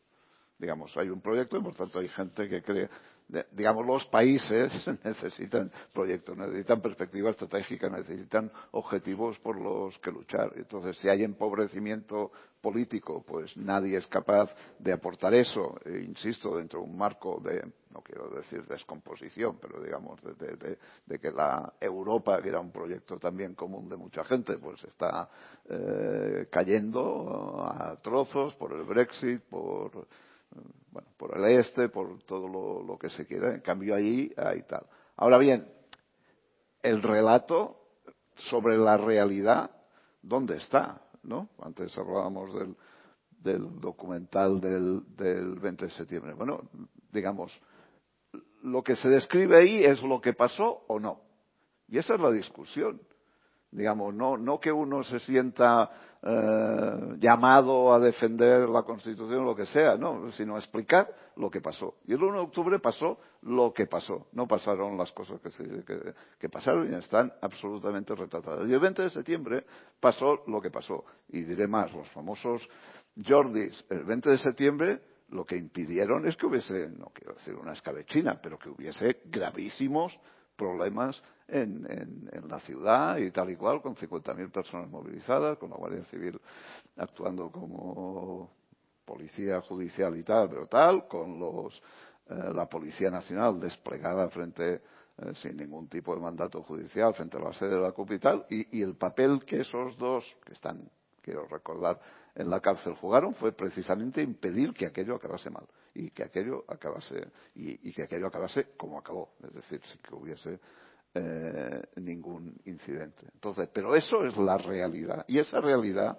no se puede sustraer ni camuflar ni disfrazar porque nos sintamos llamados a no sé exactamente qué, porque al final se supone la tarea del periodista es explicar lo que pasa. También es verdad que hubo radios, televisiones públicas, incluso privadas, que estuvieron animando a la gente a ir delante de la, delante de la Consellería de Economía. Es decir, yo creo que eh, han sido tan fuertes las emociones que o volvemos al camino de la racionalidad o entre las emociones siempre fracasas.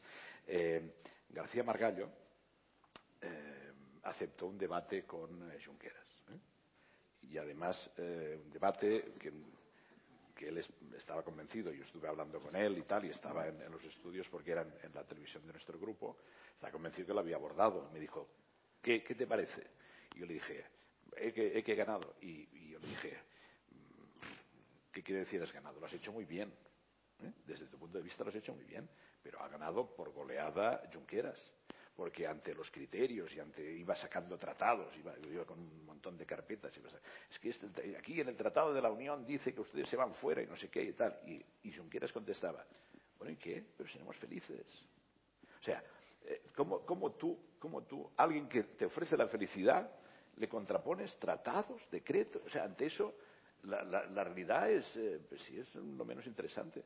Entonces, yo hay, hay, hay, una cosa que sí que mm, me parece que será muy difícil de reconstruir.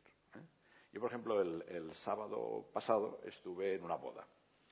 Estuve en la boda de Santi Vila, que había sido... Eh, no, la de Musca. ¿Eh? No es la de Musca. Bueno, la segunda boda. La gente es, la gente no, hay, no, hay, no hay nada que de alguna manera ponga en evidencia que uno cree en la institución del matrimonio cuando se va casando. Cada tres años. Cada X tiempo. Es decir, eso es un acto. Bueno, sin bromas. Es decir, eh, la, hizo en Olot. ¿eh? La hizo en Olot y tal. Él es, de, en fin, él es de Gerona y sus amigos están en Gerona y trabaja en, en, las, en aguas de Bañolas y tal. Hizo una boda eh, en un dos estrellas, fantástico que hay en Las Cols, que está, que está en Olot, y se lo recomiendo no que se casen, sino que vayan a, a las cols. a las cols ¿eh? Entonces, eh, mm, había, en fin, estaba desde Artur Mas hasta Miguel Roca, estaba un poco todo el mundo, ¿no? Entonces, Olot, por ejemplo, que es la capital de una comarca a lo mejor he elegido mal ejemplo, es una comarca volcánica, ¿no? Y las comarcas volcánicas tienen... Y de este dinosaurios. Y cerdos. Bueno, de, dinosaurios hay de todo, como en la política, en todas partes. Pero eh, si ustedes van, lo primero que se encuentran cuando llegan a Olot es un cartel donde no solo dice Olot, sino dice Bienvenido a la República Catalana. Y un poco más adelante hay un cartel que dice Este municipio ya está adherido a la Asociación de Municipios por la Independencia y uno se va al ayuntamiento y ve eh, la bandera catalana, pero no ve la española. Y si entra en el despacho del alcalde, no verá la foto del rey. Y si entran en muchas casas, seguramente ni está conectada a televisión española. Es decir, que hay gente que ha salido. Es decir, el problema, el problema real de Cataluña es que hay gente que ya está fuera. Y está fuera, digamos, porque digamos, hay una serie de gobiernos que no han hecho nada para que estuvieran dentro. Y eso es que no es que no se haya creado relato, es que no se ha pisado el territorio, es que, es que no se han hecho bien las cosas. al final, las cosas no solo, no solo ocurren porque unos, digamos, enredan, sino porque hay otros que no hicieron su trabajo en su día. Y, y, uno de los problemas que tiene hoy Cataluña es que hay una parte del territorio catalán que está, que vive como si ya fuera independiente. Y eso es así. Y, ante eso, ¿cómo se lucha? No lo sé. Yo, en fin, como, como decía Jaume, los periodistas explicar lo que pasa. Tenemos que tenemos explicar lo que pasa y poner el foco en algunas cosas que pasan. ¿no? Y, aquí yo creo que es lo que distingue los buenos periódicos de los que no lo son. Es decir, no tan solo tienes que poner un, espejo ante la realidad, que ponerle un foco en aquello que realmente es preocupante de esta realidad o hay, un, hay una subversión de valores o hay, o hay algo que no, que no funciona que puede crear problemas.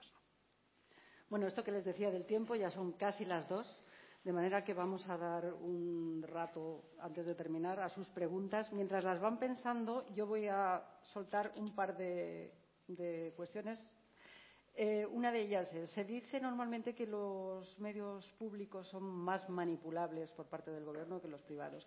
Pero es verdad que también hay medios para manipular a los privados, que son las subvenciones, la publicidad, tal.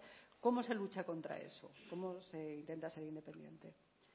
Y luego, eh, esta manipulación o estas tendenciosidades o este hartazgo que ha producido tanta información del proceso durante mucho tiempo ha alejado a mucha gente de los medios, de los serios, de los que han mantenido una información profesional y de los mm, manipulados. ¿no? ¿Cómo se recupera ese prestigio para poder volver a ser influyentes en un eh, camino de sensatez?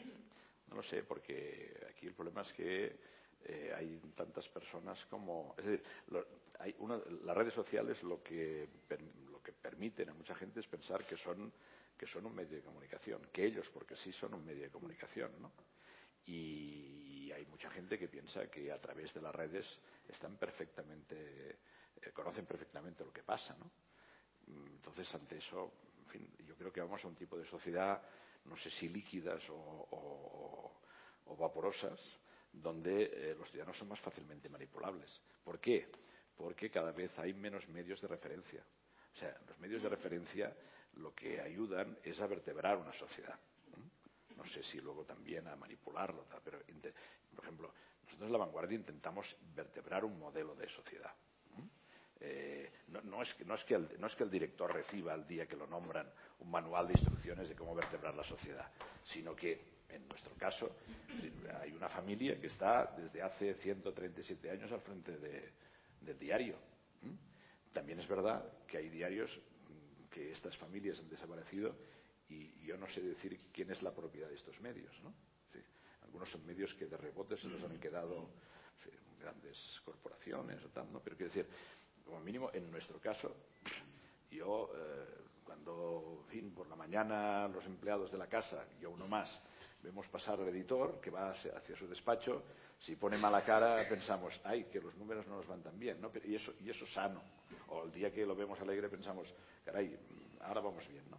Eh, vertebrar la sociedad quiere decir ayudar a reconstruirla. La sociedad será lo que ella quiera, pero hay cosas, no sé, cosas son verdades estables, son valores que, son aceptables para construir un, cualquier tipo de, sociedad colectivo, ¿no? Y yo creo que eso es una, ventaja que algunos medios todavía tenemos. ¿no? Entonces, eh, ¿qué hacemos con los, los medios públicos? Eh, son tan manipulados como los privados, sí, pero con los privados hay una ventaja. ¿eh? No los compras. Los medios públicos los pagas, mm, los veas o no los veas. Y en ese sentido hay una diferencia sustancial. Bueno, yo creo que los medios públicos lo que es importante es que tengan que sus leyes y sus estructuras favorezcan la independencia y la gestión por parte de los profesionales y que no correspondan a cuotas de digamos aquí hay una confusión que se alimenta continuamente que es que como los medios públicos dependen de los parlamentos o del Congreso y tal pues eso requiere unas cuotas políticas pues no, que, depende del Parlamento, del Congreso de los Diputados, lo que sea, lo que quiere decir es que ellos tienen la capacidad de nombrar un Consejo de Administración o de nombrar unos gestores que sepan lo que tienen entre manos, que tengan una trayectoria eh, conocida y reconocida y punto. No que tengan que responder en el Consejo de Administración a cuotas de partido y además a militantes de, eh, o ex militantes de partido, es decir, gente de, de confianza política, en el caso de la gestión general de, una cadena o en el caso de, la dirección de informativos, pues lo mismo. Y esto es lo que hay que romper. Y además, eh, bueno, aquí está, aquí el, el CAC lo llamamos nosotros. Eh, digamos. Esto se ha copiado del, modelo francés. Del modelo francés, sí. de, la, de la CNC francesa. Eh, No, pero, pero nominalmente también existe en el Estado español eso. ¿eh? Lo que pasa que es una. ¿Qué, perdona, ¿qué posición tiene el CAC hacia TV3? No, el CAC, ah, ah, el CAC y, los colegios de periodistas, como tú antes. Eh, ¿Se ha pronunciado alguna vez sobre.? Sí, lo ha apoyado. Sí, siempre lo ha apoyado.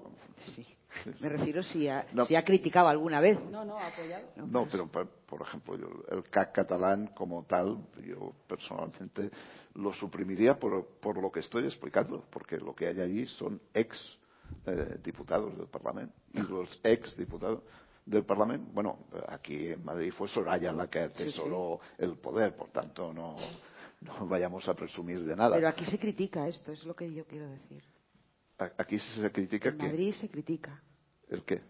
La utilización política de televisión española por parte del partido critican y, pero pero la utilización continúa digamos alguien tal también hay mucha gente que critica TV3 y pues y TV3 continúa como tal pero tú antes hacías referencia a sus trabajadores al colegio de periodistas y tal y cual bueno por las razones que sean pues ni sus trabajadores ni las asociaciones de periodistas en Cataluña han encontrado eh, que sea tan pecaminoso han, encontrado que no se viola la neutralidad en TV3. O sea, entienden que TV3 es neutral.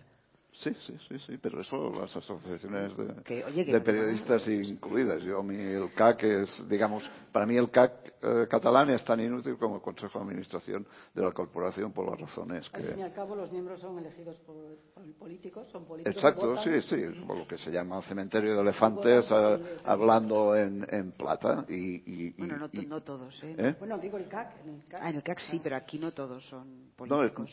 No, no, es que aquí no, aquí, aquí no hay CAC. Ah. E-, era un poder que tenía la vicepresidencia del gobierno, con lo cual ya no, ya, ya no eran elefantes ni dinosaurios, sino todo yo mime conmigo, que siempre es más fácil. Bueno, vamos a las preguntas.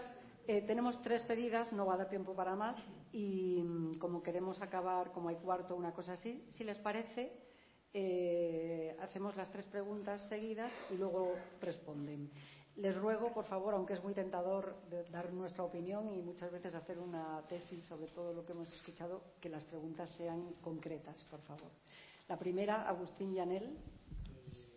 En la tercera fila, Antonio. Gracias.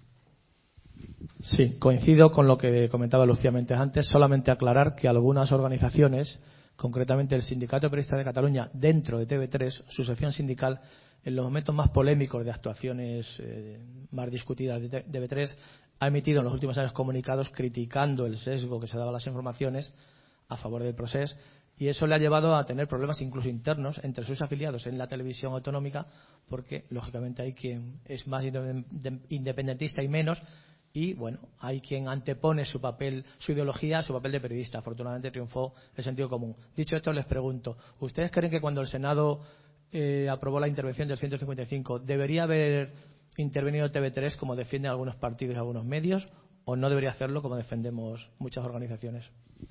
A mí me parece que intervenir los medios eh, siempre es un mal negocio. Yo estoy absolutamente, vaya, me parece que fue un acto de inteligencia eh, centrar el tema del 155 pura y simplemente en la convocatoria de unas elecciones. y, además, y además en su día sí se lo dije a quien se lo podía decir. Pues, ¿quieres decir algo? Eh, no, que, es que antes he leído aquel titular, ¿no? Que me parecía serán intervenidas para garantizar el pluralismo político. O sea, el concepto de intervenir para garantizar el pluralismo político no puede existir. O sea, no intervienes para garantizar el pluralismo político. Intervendrás para apartar a unos y poner a los tuyos. Y esto no es garantizar el pluralismo político. Pero es que además cómo se hace. no, es, es, lo que iba a decir. Además, yo, estaba llevando aquellos informativos eh, ocho años. Eh, es imposible. O sea, no, bueno, aquellos o los que sean. ¿Cómo vas a, a, entre comillas, cambiar la línea? Aunque pongas un director de informativos, que la gente no cuenta, le vas a editar los vídeos, le vas a decir lo que tiene que tal. Esto, esto no puede ocurrir. O sea, en la práctica, además, no se puede, no se puede aplicar más allá que el concepto político me parece, desde el punto de vista constitucional democrático, una brutalidad fuera de, de mesura que decimos nosotros. Juan Cuesta, segunda pregunta. Juan. Sí, gracias. Eh, una cuestión muy breve. Una, los medios públicos son públicos porque se pagan con dinero público, no porque estén al servicio de la ciudadanía. Son privados porque los controlan en uno y otro caso, eh, pues lógicamente partidos, partidos que gobiernan. Eh, dos, entre el España nos roba y el, y el España se rompe, yo creo que hay un amplio campo de juego ¿eh? para que los medios puedan situarse ahí, precisamente en ese espacio.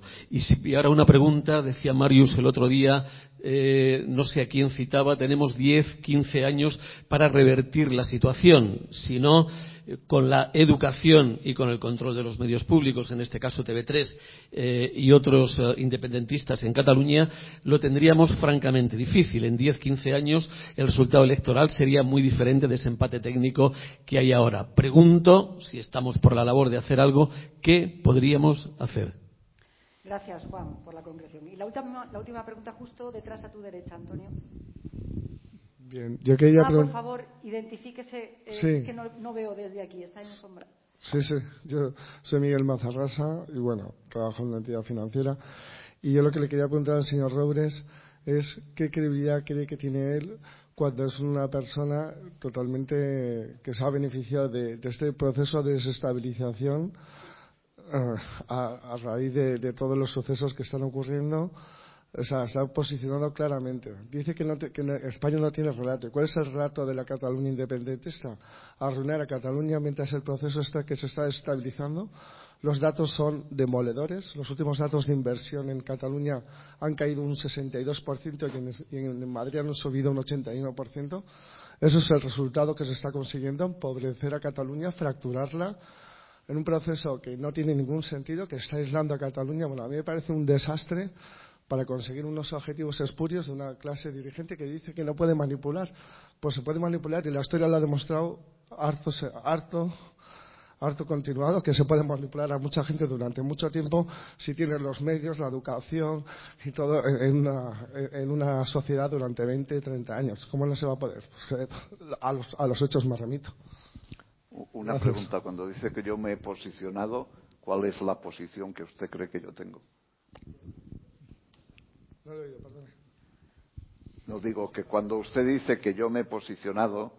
Usted se, usted se posiciona claramente en el momento que, ve que no hay ninguna anormalidad en la situación de Cataluña. Por ejemplo, dice usted que no hay manipulación en TV3. Es que es, un escándalo lo que ocurre en TV3. Yo no digo que esté bien lo que ocurre o ha ocurrido en televisión española. No me parece bien, pero lo de TV3, incitando al odio, al rechazo del español, a fracturar la sociedad española, es muy grave lo que ha ocurrido en Cataluña en estos últimos, meses. Yo estoy muy preocupado. Tengo familia en Cataluña, amigos en Cataluña. Mi tía abuela vive en Cataluña desde hace 40 años, está espantada de la situación que ve. No, sé, yo no sé a qué conduce esto realmente, porque al, final el resultado va a ser que Cataluña va a ser una, zona aislada, deprimida económicamente, porque ahora la tendencia al turismo, tal, todo muy bonito, seguimos todos con la inercia. Pero cuando realmente empiecen a ver los problemas sociales que va a haber, yo no sé qué va a pasar en Cataluña. Yo estoy realmente preocupado. No, es que no, no tengo nada para contestarle porque él tiene una posición muy, muy evidente que puede defender. estoy encantadísimo de que en Madrid se vea tanto TV3. No, a ver, en fin, eh, no estamos en el peor de los mundos tampoco en Cataluña. Sí, yo me, yo me fui ayer y no pasaba nada. No, no a ver, por, no, por ejemplo, por ejemplo, no. Hay, hay, hay, un, más debate, por hay, un, hay un dato, hay un dato que nosotros además dimos incluso la portada que en el último trimestre, trimestre la, eh, había habido una caída muy importante de eh, inversiones de capital extranjero. Lo que pasa es que era en un último trimestre. Las cosas hay que, hay que verlas con, más, con periodos de tiempo más amplios. Por ejemplo, el crecimiento de la, el crecimiento de la economía catalana está hoy todavía por encima de la media española. Eh, con lo cual, digamos, yo, en fin, que nos, que nos hemos dejado cosas por el camino, seguro. Y que no ha sido un buen negocio desde un punto de vista económico, en fin, no me lo tiene que decir. Pero tampoco estamos en el peor de los desastres. ¿no? Entonces, como no estamos en el peor de los desastres, yo creo que estamos a tiempo de reaccionar. ¿eh? Eh, hay una frase que Enrique Juliana, un, utilizan sus crónicas, que es que estamos en un periódico, en un periodo de, desinflamación. Hay que desinflamar. cuando baje la inflamación, el, ibuprofeno en estos casos ayuda. No, es verdad que el ibuprofeno mm, lo que hace es bajar la inflamación, no está curando. Eso, eso creo que como metáfora está bien. O sea, lo primero que necesitamos es bajar la tensión, eh, utilizar, utilizar, digamos, eh, verbos menos y adjetivos menos contundentes y alguien tiene que tener un plan. Hay que tener un plan mínimamente inteligente para que no nos hagamos daño. Y eso, por ejemplo, mi, periódico, estamos, eh, no es que estemos a favor, es que estamos dispuestos a ayudar como sea. Es verdad que hay otros que les va mejor en otra situación. Eh, pero yo creo que estamos a tiempo. Yo, en fin, soy optimista por naturaleza. Estamos a tiempo. Ahora, eh, ¿hay factores distorsionantes? Sí, muchos, muchos. ¿eh? Pero también es verdad que están, incluso el propio mundo independentista están pasando cosas. Están pasando cosas. Es decir, cuando tú escuchas a los del PDCAT, escuchas Esquerra Republicana o los de Junts por Cataluña, dicen cosas distintas, sobre todo en privado. O sea, veremos cómo, veremos cómo evoluciona todo. Lo que sí que es importante es que desde el Gobierno eh, se tenga la capacidad de ofrecer un proyecto atractivo para Cataluña. Eso me parece. Y, sin, tener que ir diciendo al minuto uno desde determinados eh, eh, medios que esto es la factura de no sé qué, en fin, porque al final todos son facturas, pero en política todos son facturas. Y la factura mayor la vamos a pagar si no hacemos las cosas bien. Vamos a sumar una última pregunta, eh, que ya sí es la última. Manuel Cruz. Sí, bueno, muy, muy rápidamente. Eh, bueno, gracias y enhorabuena por vuestras intervenciones. Eh, yo simplemente quería hacer un comentario en, la línea de lo que estabais diciendo, una idea que ha salido de la necesidad de vertebrar la sociedad, decía Marius, o quizá cohesionar la sociedad. Yo creo que la sociedad catalana y la española está muy necesitada de cohesión y creo que es preocupante en la medida en que los, medios de comunicación, los públicos sobre todo, no contribuyen a esa cohesión, sino al revés. Se ha hecho referencia al, mainstream, a la, zona de confort y al tipo de cosas que en un sitio y en otro, me es igual, eh, en muchas ocasiones se aceptan sin crítica cuando creo que todos deberíamos tomar distancia de lo que parece obvio. Voy a poner un pequeño ejemplo a mí me sigue pareciendo, no digo escandaloso, porque la palabra escandalosa es excesiva, no me parece que sea normal un país en el que el jefe del Estado no encuentra un lugar en el que tener un acto público, que tiene que buscar un restaurante para, para poder, en fin, conceder unos premios, tal. Sinceramente, yo no concibo que, no sé, el presidente de Estados Unidos, de Alemania, de Francia, tal, no encuentre un espacio público donde poder conceder unos premios. Eso es una anomalía. Y si en Cataluña esto nos sorprende, entonces tenemos nosotros un problema. O sea, nos debería preocupar que este tipo de cosas eh, puedan, nos puedan debería interpelar de por qué ocurre eso. Sí, sí, nos podemos preguntar, claro, pero voy, voy a... La, cuestión es qué ocurre, pero yo me preguntaría, lo que pasa por es que, qué ocurre? No, no, por supuesto. Lo que ocurre es que no todo lo que ocurre porque el hecho de que ocurra, por el hecho de que ocurra, lo tenemos que aceptar. Hay cosas que ocurren que está mal que ocurran, porque si no nos, estaremos plegando ante todo lo que ocurre. Y eso no puede ser. Se supone que una cierta dimensión crítica hemos de tener. Y voy a la, segunda parte. Fue un periodista de, de La Vanguardia, Víctor Lamela, el que tuvo una intervención, a mi juicio magnífica, en TV3, que llamaba la atención sobre esto, sobre que quizá la televisión pública catalana no está ayudando a cohesionar.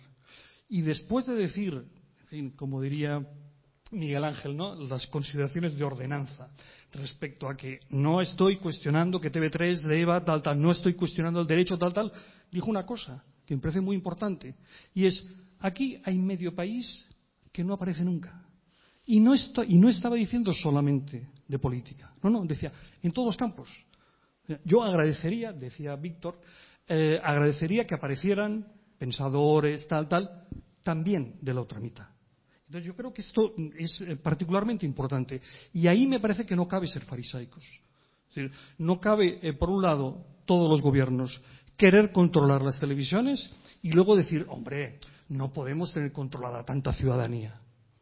Si realmente los ciudadanos, si realmente no hubiera posibilidad de manipular, los poderes públicos no querrían controlar las televisiones. Si la publicidad no influyera, las grandes corporaciones no se gastarían un euro en publicidad. Es obvio que eso influye. Y hemos de asumirlo. Pero hemos de asumirlo, insisto, para poder criticarlo. Insisto, yo creo que el horizonte debería ser trabajar para la cohesión, para la convivencia. Y si no se trabaja para ese horizonte, me da igual quién lo haga, creo que se está haciendo un flaco favor al país. Esto es lo que he dicho al principio de cuál es el, rol de la televisión pública y, de los medios en general. Pero las televisiones manipuladas, y para mayor ejemplo las del Partido Popular en las comunidades y tal, son las que caen de audiencia. Y, y alguna en ese caso, y además una se cerró. Pero, digamos, la desgracia de las televisiones autonómicas eh, durante los reinados del PP es que cayeron mm, a cero. En Madrid, en Vale, bueno, son audiencias. ¿eh? Yo, estoy, yo hablo desde el punto de vista de las audiencias. Y eso es inapelable. ¿Por qué? Precisamente porque eran percibidas, la gente tampoco eh, es tan tonta, porque eran percibidas como eh, manipuladas y poco a poco se fueron eh, deshinchando. Y esto es un dato, y antes lo comentaba creo que contigo, que el mérito de Sánchez, el de la televisión española, no el del presidente del gobierno, sino el de la televisión española, es que gracias a su experiencia en el audiovisual, etcétera, etcétera, conseguido mantener con mucho mérito a Televisión Española en unos ratios de audiencia, entre comillas, eh, razonables dentro de, eh, de, lo que cabe. Pero la, la, manipulación no puede. Estamos en el siglo XXI, están las redes, eh, todo el mundo tiene acceso a todo. Otra cosa es si esto ayuda, no ayuda, confunde, no confunde. Un servidor, no tengo, no he estado nunca en Twitter, en Facebook, vivo, no sabes lo bien que vivo, de, tranquilo. Pero, pero la gente tiene acceso a todo. Después, eh, si, como decía Marius antes, no tienen medios de referencia a los cuales precisamente referenciarse, toda esa amalgama y toda esa eh, capacidad que tenemos de, saber, entre comillas, lo que pasa por el mundo, eh, se puede volver en contra pero no, eh, digamos, esa manipulación eterna en la televisión no puede existir porque entonces pierdes la audiencia. Eso es verdad, hay que añadir una cosa, que es que en el proyecto de Pujol, proyecto nacionalista de Pujol, eh, la televisión era el elemento clave. O sea, eso no, no, no, es que lo haya leído, es que me lo ha dicho el propio Pujol. Es decir, yo coincidí muy poco con Pujol porque empezó a tener, eh, en fin, problemas judiciales, ¿no? y y eh, y recuerdo que de las, dos o tres veces que me llamó, una fue para felicitarme y otra es porque no le había gustado algún comentario que habíamos hecho sobre TV3. Y me dijo, oiga, es que usted, para, el proyecto nacional eh, que nosotros representamos, es, es, el, es el elemento neurálgico, ¿no? Mm, no sé lo que quería decirme, pero hay una parte que, que, sí que entendí, es decir, para la normalización de la lengua es imprescindible. Es decir, lo que ha hecho TV3, por ejemplo, es eh, darle contenido, yo qué sé, al lenguaje del deporte. ¿eh? El deporte antes, el, lenguaje que habíamos escuchado era el carrusel deportivo, por decirlo de alguna manera, ¿no? Y, quien incorpora un nuevo lenguaje, la gente, para la normalización del catalán ha sido un, instrumento brutal. Pero también es verdad que es un instrumento para más cosas, ¿no? Yo creo, en este sentido, que es significativo que la primera medida del nuevo gobierno fue ponerle 20 millones más de gasolina a, TV3. ¿no? y, hay una cosa que es verdad, es decir, eh, es, una televisión muy cara. La primera medida de los ahorros, la única medida de los ahorros fue quitarnos un programa nosotros. Lo digo porque. Ahora, esto es un tema personal. Pero no, no, no, no, no, no, lo digo porque la gente hace identificaciones muy superficiales y muy fáciles. Es una televisión que eh, este año, hablo de memoria, ¿eh? tenía que alcanzar 50 millones en publicidad, solo ha conseguido 40 y pocos. Eh, con, una, con un presupuesto que debe acercarse a los 275, lo digo más o menos bien, ¿no?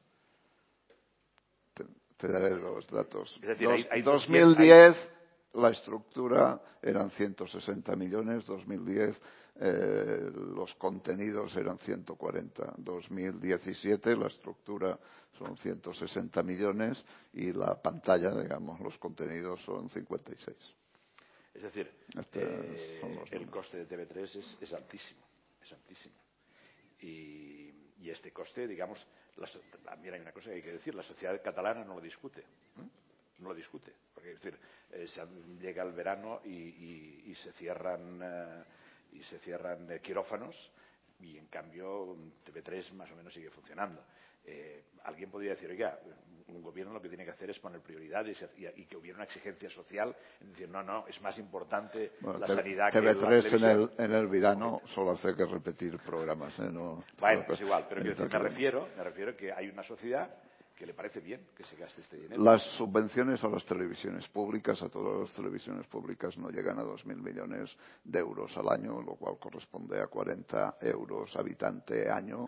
Me parece que es el precio, vaya, un precio baratísimo que hay que pagar para tenerlas. Otra cosa es que después seamos capaces de organizarlas de manera que cumplan el papel de cohesión, de etcétera, etcétera, que tienen que, jugar. TV3 debe ser el doble que tienen cualquiera de las privadas eh, que hay en España. No, están, están empatadas, pero si va lo mismo pasa en Canal Sur. Esto es un modelo que personalmente he combatido de toda la vida, aunque eso me, me desencadena muchas antipatías, pero es que es un modelo que se, se corroe a sí mismo, es imposible. Las teles se pueden hacer hoy en día con 150 personas, no hacen falta 2.000. Bueno, Miguel Ángel. Sí, sí, te oímos, te oímos. Sí. sí, sí. No, solo para decir, para llevar la contraria antes de levantar la sesión. Existe la manipulación. La manipulación tiene influencia, no es, no es baladí, tiene, no es omnipotente, no se puede hacer cualquier cosa con televisiones manipuladas perdió las elecciones Giscard d'Estaing, por poner un ejemplo fuera, y otra mucha gente. Y Adolfo Suárez. No, Adolfo Suárez, o sea, omnipotencia no. exactamente. Influencia sí. Y para manipular no hace falta, como antiguamente, poner una consigna en la pizarra. Ahora las consignas se transmiten eh, de manera digamos, eh, por inducción magnética. No hace falta. Y, pero, pero, pero, pero es así. Y además, las actitudes de un colectivo de 2.000 o de 6.000 o de los que sean se configuran en función de las expectativas. La gente eh, se orienta quién es el nuevo director, cómo se eh, puntúa ante el nuevo director, qué hay que hacer para merecer y eso orienta a la gente de manera magnética maravillosa, sin necesidad de establecer ningún código disciplinario. Es interesante que, exista protesta, que exista disconformidad, cuando no hay. Eh, e, eso quiere decir que además de un proyecto hay un encuadramiento eh, y no quiero seguir por ahí porque ya iría a las ordenanzas para las Fuerzas Armadas. Eh, muchísimas gracias. Ha sido de gran esclarecimiento lo que habéis dicho. Miguel Ángel, solo, una precisión. Todos los canales de TV3 tienen el 20% de la audiencia. El 80% de la audiencia mira otras cosas, otros relatos, otros mensajes, etcétera, etcétera. no, Yo sería... porque nunca, nunca se habla de ese 80%. Los informativos, los informativos tienen el 35% de la audiencia como los informativos de televisión española. No, yo sería partidario, de con eso termino, una propuesta imaginativa, o sea, inútil, que, sería que un programa que se eligiera, de que, se haga en hora de, de máxima audiencia o de tal, en TV3, eh, un día a la semana, en vez de salir por TV3, saliera por televisión española. Y el que a esa misma hora hace televisión española se emitiera por las antenas de TV3. Y lo mismo haría con los periódicos. Antes los periódicos, por ejemplo, yo recuerdo el país, bueno, eh, hacía un, un, encartaba 8 o 15 o 16 páginas de lo mejor del New York Times. Y terminaron con eso, no quiero decir en qué momento. Entonces, eh, hacer eso, lo mejor, busquemos el periódico, un periódico significativo eh, puede ser La Vanguardia, o puede ser El Preco, o puede ser Ara. Lo mejor de Ara encartado en el mundo y lo mejor del mundo encartado en Ara. una vez a la semana. ¿Cuántas eh, urticarias? Entonces, sería una manera de exponer a la audiencia a unas radiaciones impensadas. Bueno, muchísimas gracias y, y vosotras que sois las moderadoras, despedir esto en orden para que no haya ningún desconcierto. Muy bien. Lucía, Marius, Jauma. Jauma. Muchas gracias. Gracias a ustedes por su participación, por su presencia y por su atención. Y espero que el próximo diálogo que organiza la Asociación de Periodistas Europeos y la Fundación Diario Madrid hablemos de la instauración del diálogo y de la cordura. Gracias. Buenos días.